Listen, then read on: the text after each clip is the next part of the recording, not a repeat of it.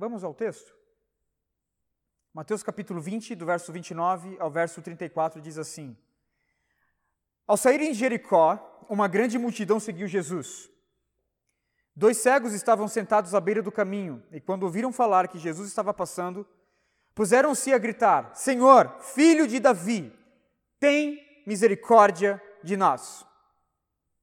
A multidão os repreendeu para que ficassem quietos, mas eles gritavam ainda mais: Senhor, filho de Davi, tem misericórdia de nós. Jesus, parando, chamou-os, perguntou-lhes: O que vocês querem que eu lhes faça? Responderam eles: Senhor, queremos que se abram os nossos olhos. Jesus teve compaixão deles e tocou nos olhos deles. Imediatamente, eles recuperaram a visão e o seguiram. Vamos ao Senhor em oração mais uma vez? Pai, nós louvamos o teu nome, Senhor, nessa noite e te agradecemos pela tua palavra. Venha falar conosco, Pai, venha falar conosco poderosamente nessa noite. Venha elucidar a pessoa de Cristo aos nossos corações, a fim de que possamos amar mais e mais a pessoa e a obra do teu Filho bendito, ó Pai. Faz isso. Tu és poderoso, tu és bondoso, o Senhor é benevolente, o Senhor é gracioso. Ó Deus, revela os teus atributos nessa noite, Senhor, aos nossos corações, para que possamos sair daqui cheios do teu Espírito. Senhor Deus, não permita que eu venha passar alguma impressão errada acerca de ti, mas que eu venha pregar tão somente a tua palavra, Senhor. Faz isso para a glória do teu nome e também para nossa alegria. É assim que nós oramos. Amém. Amém. Irmãos, quando Deus mandou os israelitas conquistarem a cidade pagã de Canaã, ele mandou que a cidade de Jericó fosse completamente destruída. De que forma, irmãos, eles fizeram isso? As crianças amam essa história. Os israelitas, irmãos, caminharam ao redor de Jericó. Caminharam durante uma semana soprando, tocando ali as suas trombetas de chifre de carneiro. E ao completar então a última volta, os muros da cidade caíram diante dos olhos dos israelitas. Este foi o modo que Deus demoliu a cidade de Jericó. E ele fez uma advertência muito clara aos israelitas a cidade de Jericó jamais poderá ser reconstruída. Quem o fizeste pagaria o preço de perder tanto o seu filho primogênito quanto o seu filho mais novo. Você pode ver isso em Josué capítulo 6, verso 26, que diz: Naquela ocasião, Josué pronunciou este juramento solene: Maldito seja diante do Senhor o homem que reconstruir a cidade de Jericó ao preço do seu filho mais velho lançará os alicerces da cidade. Ao preço do seu filho mais novo, porá as suas portas, diz o texto. Portanto, havia uma promessa do Senhor, uma maldição do Senhor.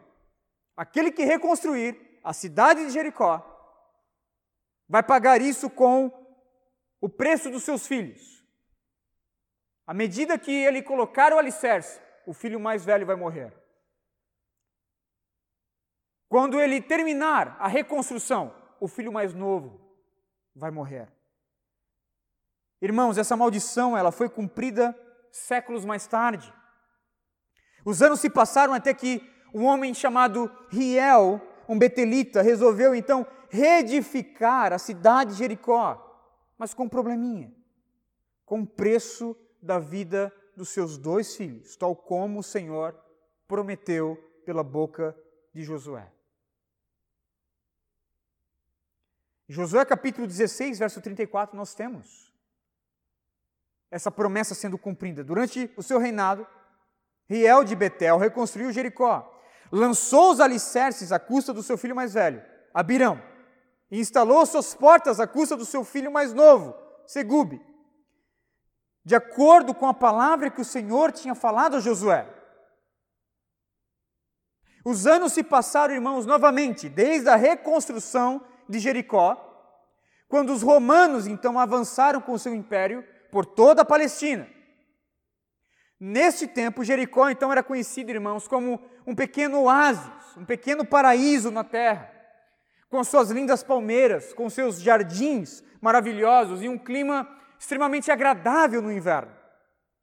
E é interessante, irmãos, que Marco Aurélio, imperador romano, ele prometeu Jericó, ele usou Jericó como um emblema do seu amor para Cleópatra, rainha do Egito. Alguns anos se passaram novamente, até que Herodes, o Grande, né, construiu um palácio de verão perto dessa antiga cidade de Jericó. E ali estava então localizado todo o seu centro administrativo. E por conta então dessas construções administrativas de Roma, Jericó então ficou dividida entre cidade antiga e cidade velha, com uma estrada, irmãos, que ligava uma cidade à outra.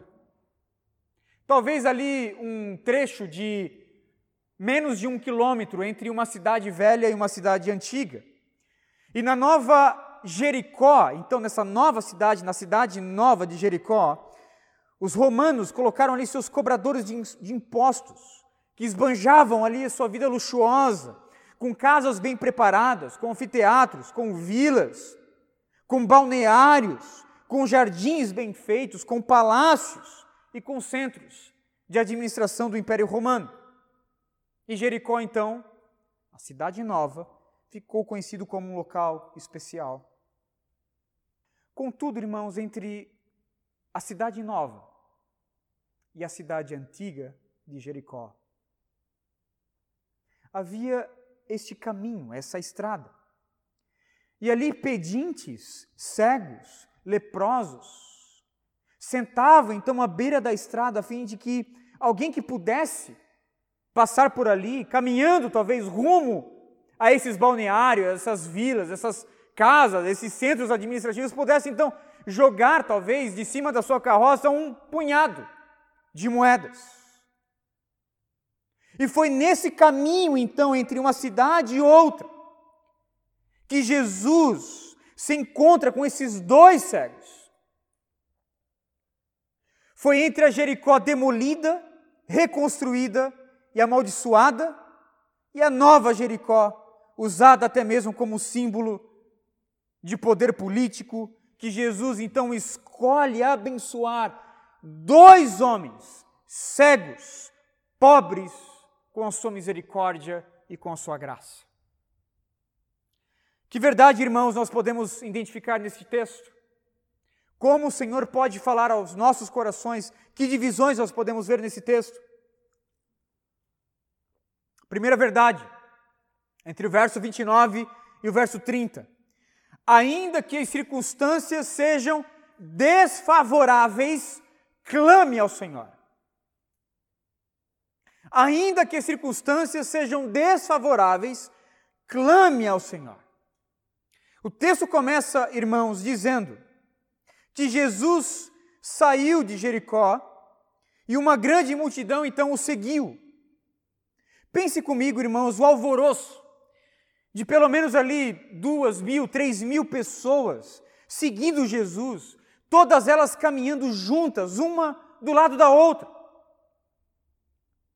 Obviamente que o deslocamento, né, de uma massa assim, ela pode ser percebida, irmãos, uma distância considerável.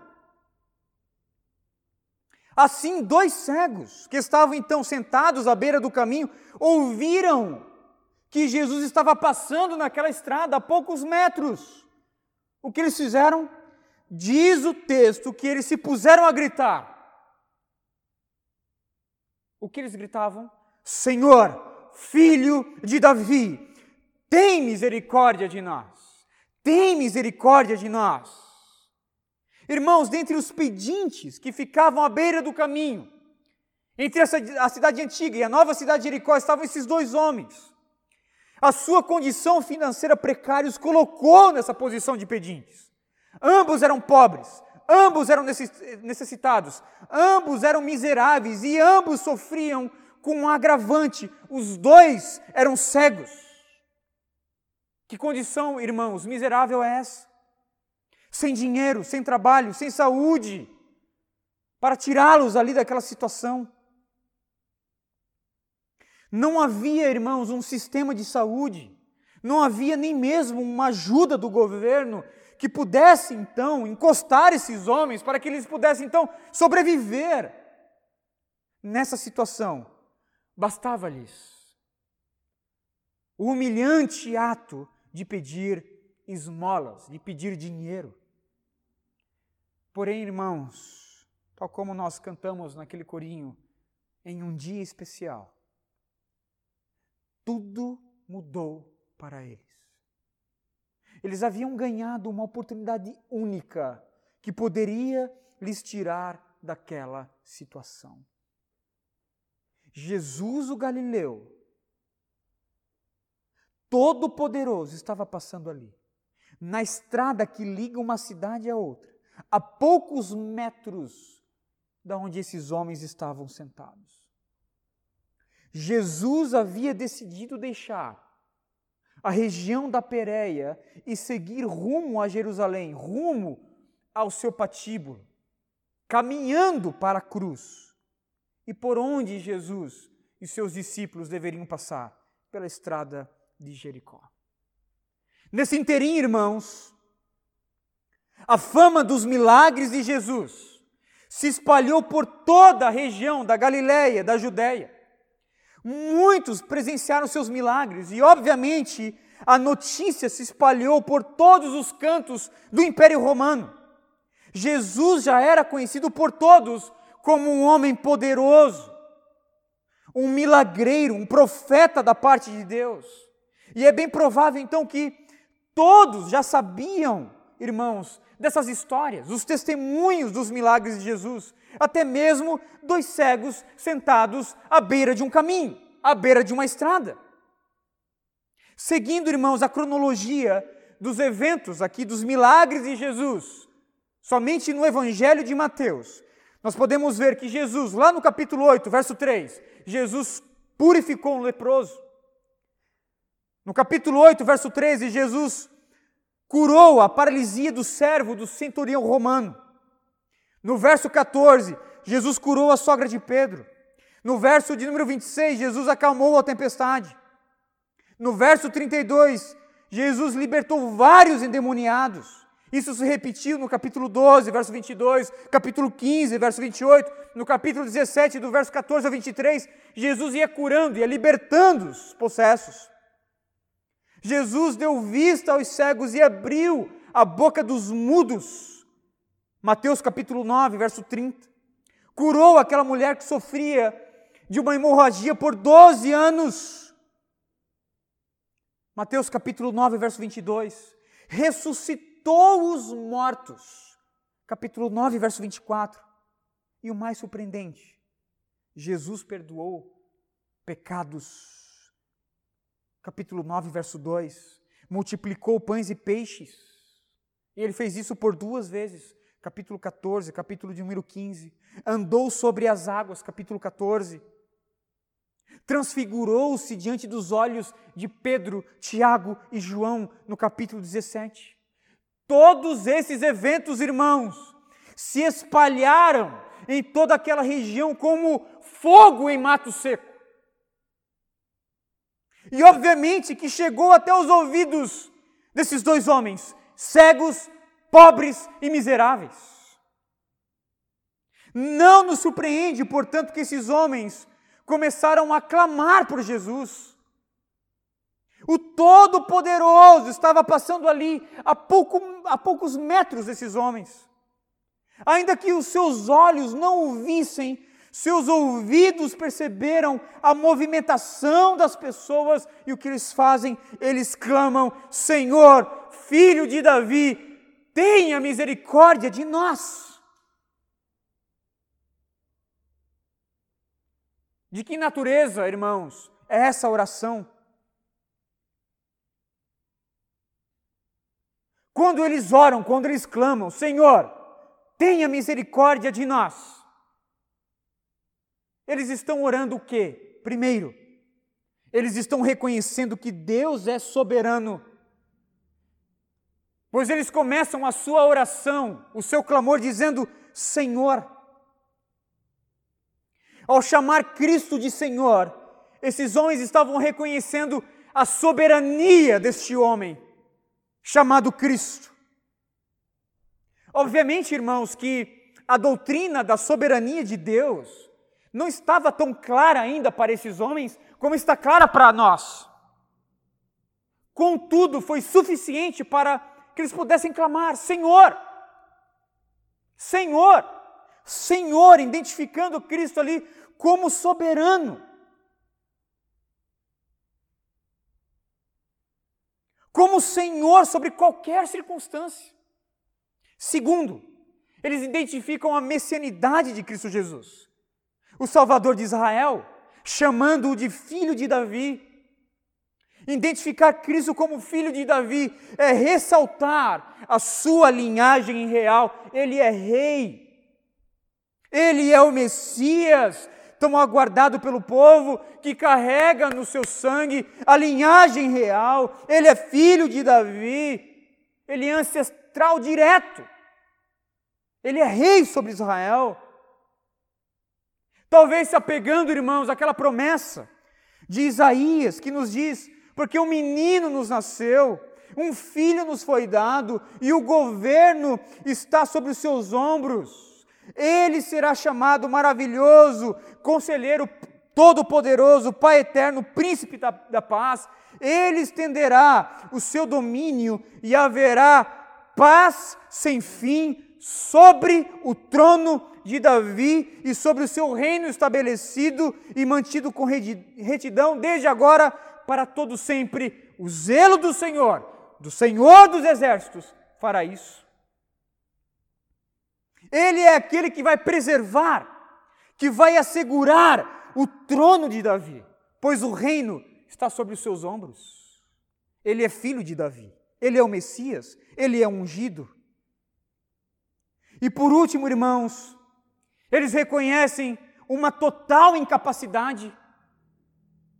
Diante daquele quadro, irmãos, eles reconhecem a sua total incapacidade, dizendo: tenha misericórdia de nós. Tenha misericórdia de nós. Em outras palavras, eles estão clamando: ó Cristo, veja a minha miséria, veja a minha pobreza, ó Cristo. Tenha misericórdia de nós. Ó Cristo, veja a minha necessidade. Perceba que inicialmente, irmãos, eles não estão orando aqui pela restauração da visão. Eles simplesmente estão clamando por misericórdia. É isso que esses homens estão fazendo. Eles rogam para que o Senhor possa ter compaixão deles naquele momento. Perceba comigo a miséria desses homens. São pedintes. São pobres. são tão miseráveis que dependem da esmola daqueles que estão tentando calá-los naquele momento. Veja, isso não pode sair aqui da nossa atenção. A multidão estão, está tentando calar esses homens. Esses homens dependiam da esmola daqueles que estavam tentando calá-los. Tamanha a miséria desses homens. Todas as circunstâncias desses homens, irmãos, eram desfavoráveis, todas elas.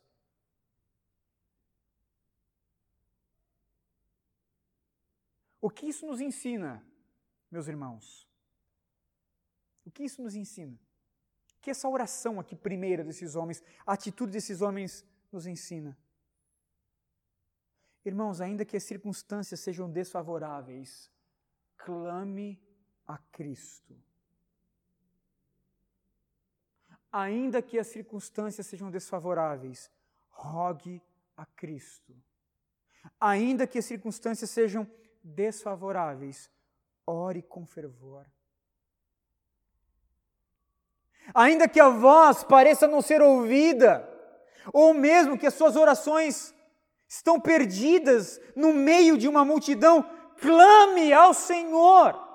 Tenha fé em Cristo Jesus como filho de Davi, como escolhido do Pai, todo poderoso, benevolente Deus encarnado, que pode cuidar da sua vida, que pode exercer misericórdia da sua vida.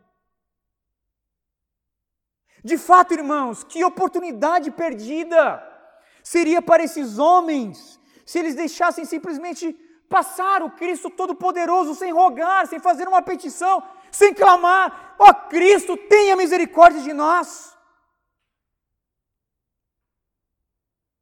Essa oportunidade perdida lhes custaria muito caro.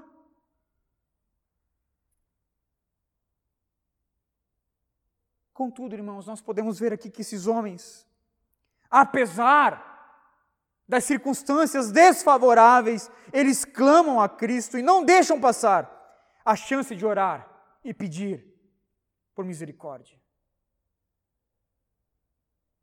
Ainda que as circunstâncias sejam desfavoráveis para você, clame ao Senhor Deus. Clame ao Senhor Deus. Segunda verdade, ainda que as palavras sejam poucas, peça. Verso 31. Ainda que as palavras sejam poucas, peça.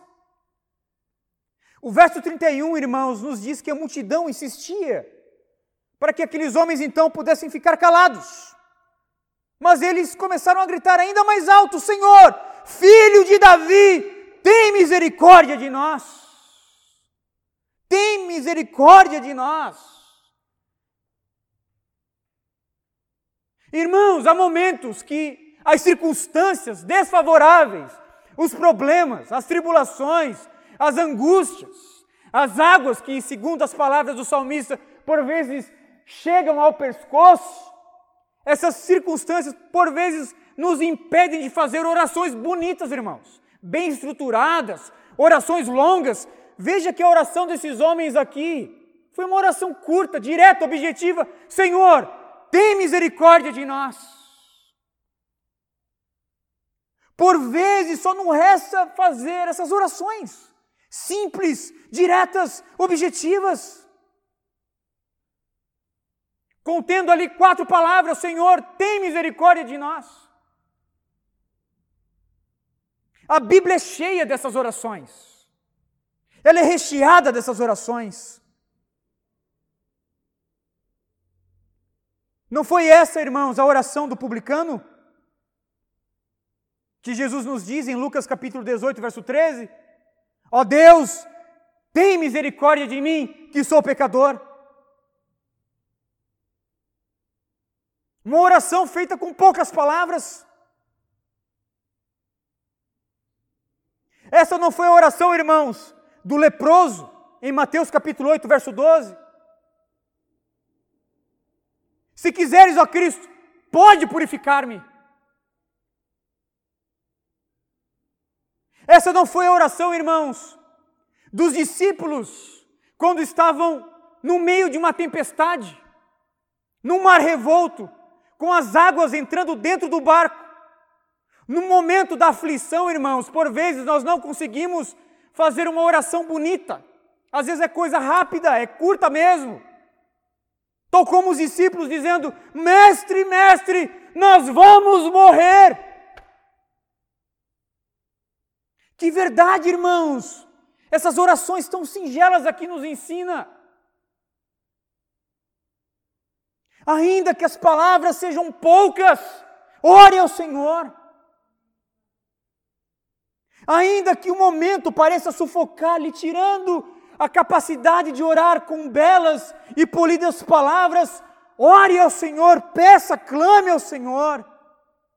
Ainda que seja uma oração simples, verbalize, ore, coloque para fora, nem que seja somente numa sentença: Senhor, filho de Davi, tenha misericórdia de nós. Tome esses cegos aqui, irmãos, como verdadeiros professores da vida cristã. Eles não perderam a oportunidade clamaram prontamente ao Senhor.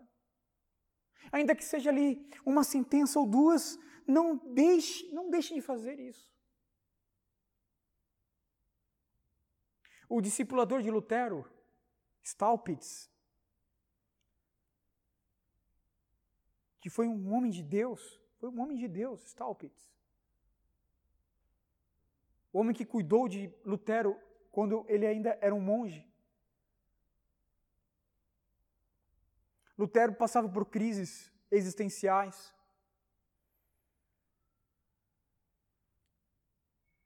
Staupitz certa vez chamou Lutero e disse: Lutero, em qualquer situação, em qualquer momento, você pode fazer essa oração. Ela serve para qualquer situação, para qualquer momento. E a oração dizia o seguinte: Senhor, sou teu, salvai-me. Senhor, sou teu, salvai-me.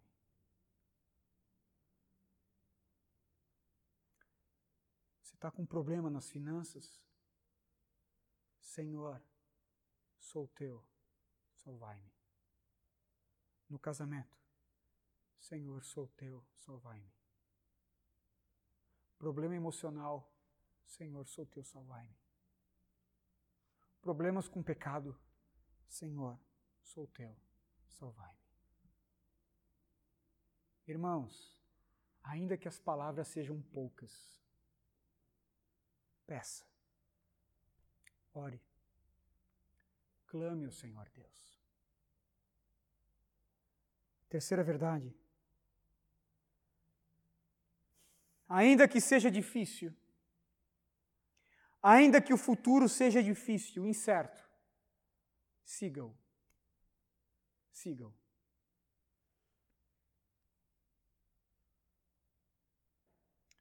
Verso 32 ao verso 34. Jesus ouviu, irmãos, o clamor desses homens.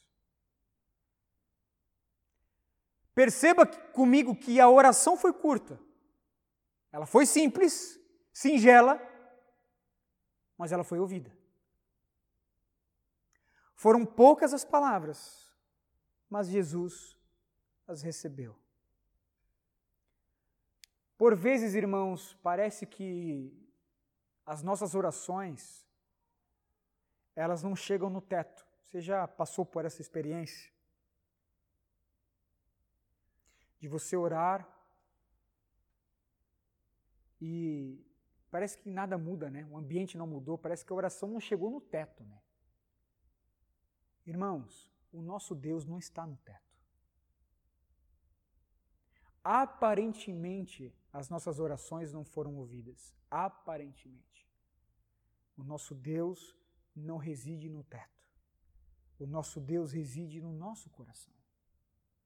Nos altos céus e também no nosso coração.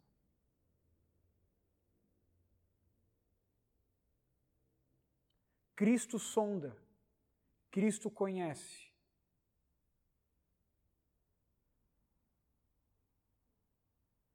Cristo esquadrinha. E ele fez tudo isso com esses homens. Tal como o Salmo 139, verso 4, que nos diz que antes mesmo que a palavra nos chegue à boca, o Senhor já conhece todas elas, foi assim com esses homens. Cristo vê, Cristo ouve, Cristo sonda, Cristo sabe, Cristo esquadrinha muito bem o nosso coração. Diz o verso 32 que Jesus, parando, chamou-os e perguntou-lhes: O que vocês querem que eu lhes faça? Prontamente esses homens responderam: Senhor, queremos que se abram os nossos olhos. Jesus teve compaixão deles e tocou nos olhos deles. O nosso Deus, irmãos, todo-poderoso, filho de Davi, o Messias, o ungido de Deus, também é Deus cheio de compaixão. E aí eu concordo com William Hendrickson, quando ele comenta esse texto dizendo que aqui Jesus se revela não só como todo-poderoso, mas também como um superlativamente misericordioso. Com muita ternura e com muito carinho, Jesus ele pede para que esses homens aqui venham publicar isso, confessar o que eles querem. Eles não são pedintes? Será que eles querem esmola naquele momento? Não. Eles querem ver. Eles querem ver. E movido então por compaixão, irmãos, Jesus tocou com as suas mãos nos olhos desses homens, e esses homens então voltaram a ver.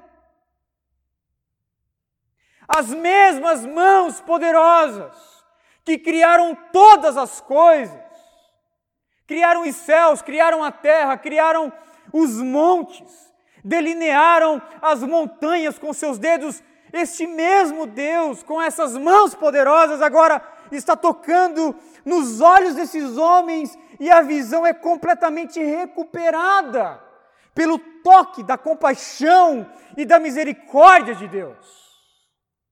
Há poder nessas mãos, irmãos. E é aqui que você diz um amém. Amém? Há poder em Cristo Jesus. Há compaixão em Cristo Jesus. Para eles agora tudo estava iluminado. As formas, as cores, os movimentos estavam sendo captados e percebidos por esses homens, pois Cristo Jesus, o filho de Davi, teve misericórdia, tal como eles pediram, e tocou aqueles olhos com compaixão e poder. Aí perceba comigo que Imediatamente, esses homens começaram a segui-lo, se levantaram daquela situação de miséria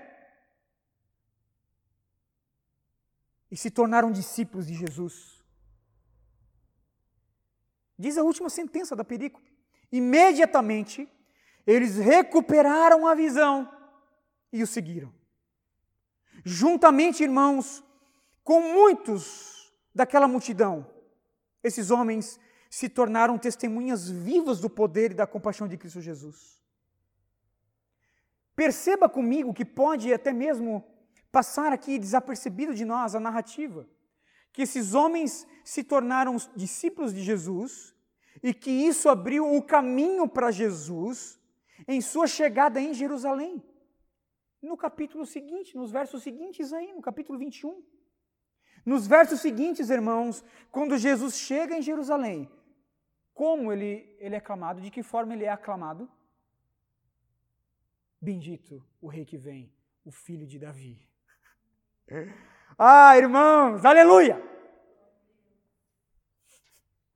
A oração desses homens aqui, irmãos, miseráveis, empoeirados ali, numa estrada que ligava uma cidade e a outra, uma oração simples, curta, singela, foi ouvida, foi recebida e dias depois Jesus é aclamado por uma, uma, multidão que empresta a mesma sentença da boca desses cegos, dizendo: Bendito o Rei que vem, o filho de Davi.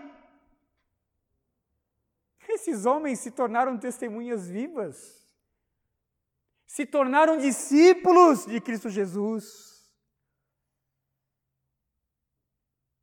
Para onde eles estão caminhando, irmãos, agora, nos últimos dias do ministério de Jesus? Para Jerusalém. Como nós vimos, desde praticamente dois ou três sermões atrás, Cristo Jesus ele está saindo da Pérea, se direcionando agora para Jerusalém. Ele sabe que ele vai morrer. Ele sabe. Esses homens nos últimos dias de Jesus ali. É possível que Jesus esteja aqui talvez quatro, cinco dias do seu patíbulo, eles se levantam para seguir Jesus. Ainda que o futuro seja incerto, ainda que o futuro seja difícil, irmãos, ainda que o futuro seja um futuro de cruz, de sofrimento, de dor na caminhada cristã, siga-o, siga-o. Ainda que as circunstâncias sejam desfavoráveis, clame. Ainda que as palavras sejam poucas, peça. Ainda que o futuro seja difícil, siga-o. Algumas aplicações para nós. Irmãos, nós também estávamos cegos. Todavia, Cristo nos deu a restauração da nossa visão. Irmãos, essa perícope aqui não é uma ilustração clara da nossa verdadeira condição espiritual, irmãos? Não estávamos todos nós cegos e miseráveis, necessitados de ajuda e suporte espiritual? O Senhor não nos abriu, irmãos, os olhos para que assim pudéssemos ser seus discípulos? De fato, irmão, se Jesus não tivesse tocado com as suas mãos poderosas nos nossos olhos, jamais, jamais o veríamos. Se Ele não nos tirasse da nossa miséria de pecado, jamais poderíamos nos levantar de onde estávamos. Por isso tudo é graça, irmãos. Todos nós, todos nós, estávamos sentados à beira de um caminho, empoeirados pela miséria do pecado. Contudo, Cristo passou pelo caminho da nossa vida e tocou os nossos olhos. Nós fomos iluminados pela glória do Evangelho e assim foram abertos os nossos olhos para que pudéssemos ver então a real beleza de Cristo Jesus. E tal como os dois cegos desse texto, também nos levantamos de onde estávamos para seguir Jesus, e é por isso que nós estamos aqui. Paulo escreveu isso, irmãos. Paulo falou sobre essa cura espiritual, sobre essa restauração dessa cegueira espiritual lá em 2 Coríntios capítulo 4, do verso 3 ao verso 6, que diz assim: "Mas se ainda o nosso evangelho está encoberto, para os que se perdem é que está encoberto, nos quais o Deus desse século cegou os entendimentos dos incrédulos, para que não lhes resplandeça a luz do Evangelho da glória de Cristo, que é a imagem de Deus. Porque nós não pregamos a nós mesmos, mas a Cristo Jesus, o Senhor. Nós mesmos somos vossos servos por amor de Jesus, porque Deus, porque Deus, que disse que das trevas resplandecesse a luz, é quem resplandeceu em nossos corações para a iluminação do nosso conhecimento da glória de Deus na face de Cristo Jesus. Isso brilhou no nosso coração. Essa luz, irmãos, estrondou, ela, ela acendeu de uma maneira é, explosiva, explosiva na nossa alma. As trevas foram completamente extirpadas, tiradas do nosso coração. Pelo poder do Evangelho, Cristo foi iluminado no nosso coração. Se hoje você e eu, pela fé, nós recebemos Cristo com toda a sua beleza, com toda a sua glória, precisamos saber disso. Cristo tocou nos olhos do nosso coração e iluminou o nosso entendimento para que a luz do Evangelho brilhasse por meio da graça. Se hoje nós amamos Cristo Jesus, se hoje nós amamos esse Deus, a, o qual nós não vemos, nosso Deus é invisível, saiba que isso só acontece porque Cristo tocou nos olhos do nosso coração, abriu os olhos do nosso coração. A segunda aplicação, irmãos. O que fazer quando até orar se torna difícil. O que fazer quando até orar se torna difícil, irmãos? Você já passou por esse problema? Por esse momento? Por essa aflição? Por essa circunstância desfavorável, desfavorável, irmãos, que orar parece um fardo. Parece que é um peso. Você não sente forças para orar.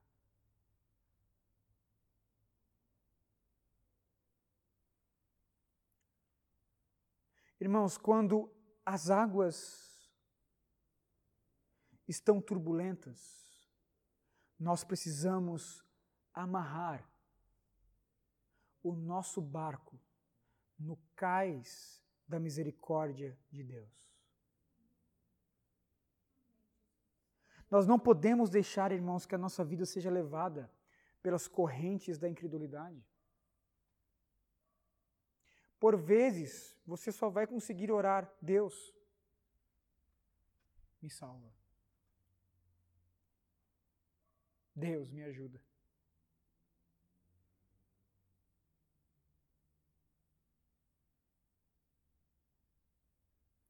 Deus me sustenta. Deus fica comigo. Deus tenha misericórdia. Ainda que você só tenha forças para dizer isso, não deixe de verbalizar. Não deixe de orar.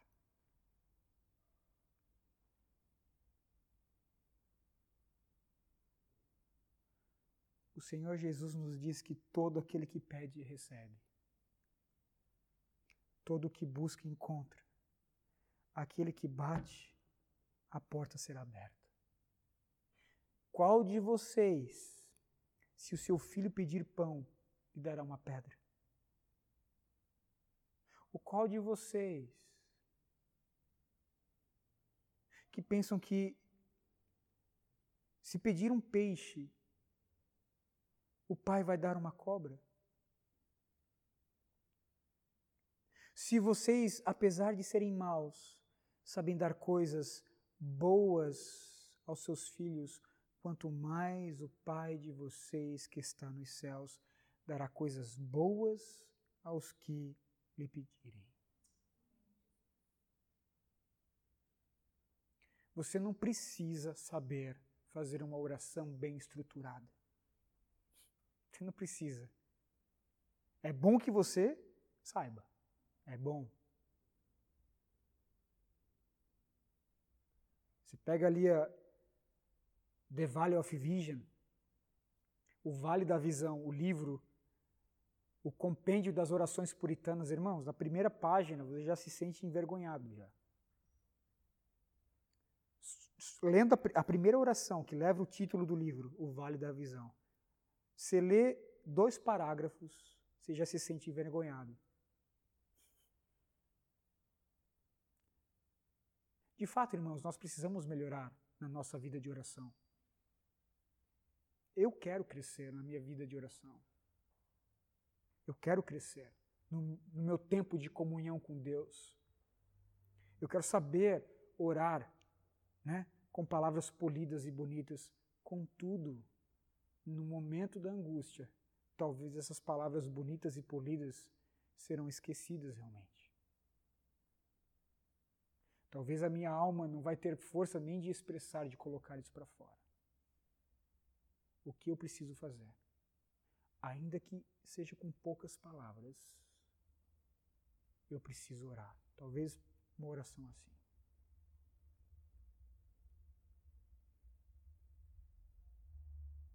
Verdadeira, sincera, singela, derramada ali com a pureza do coração, com a verdade do coração.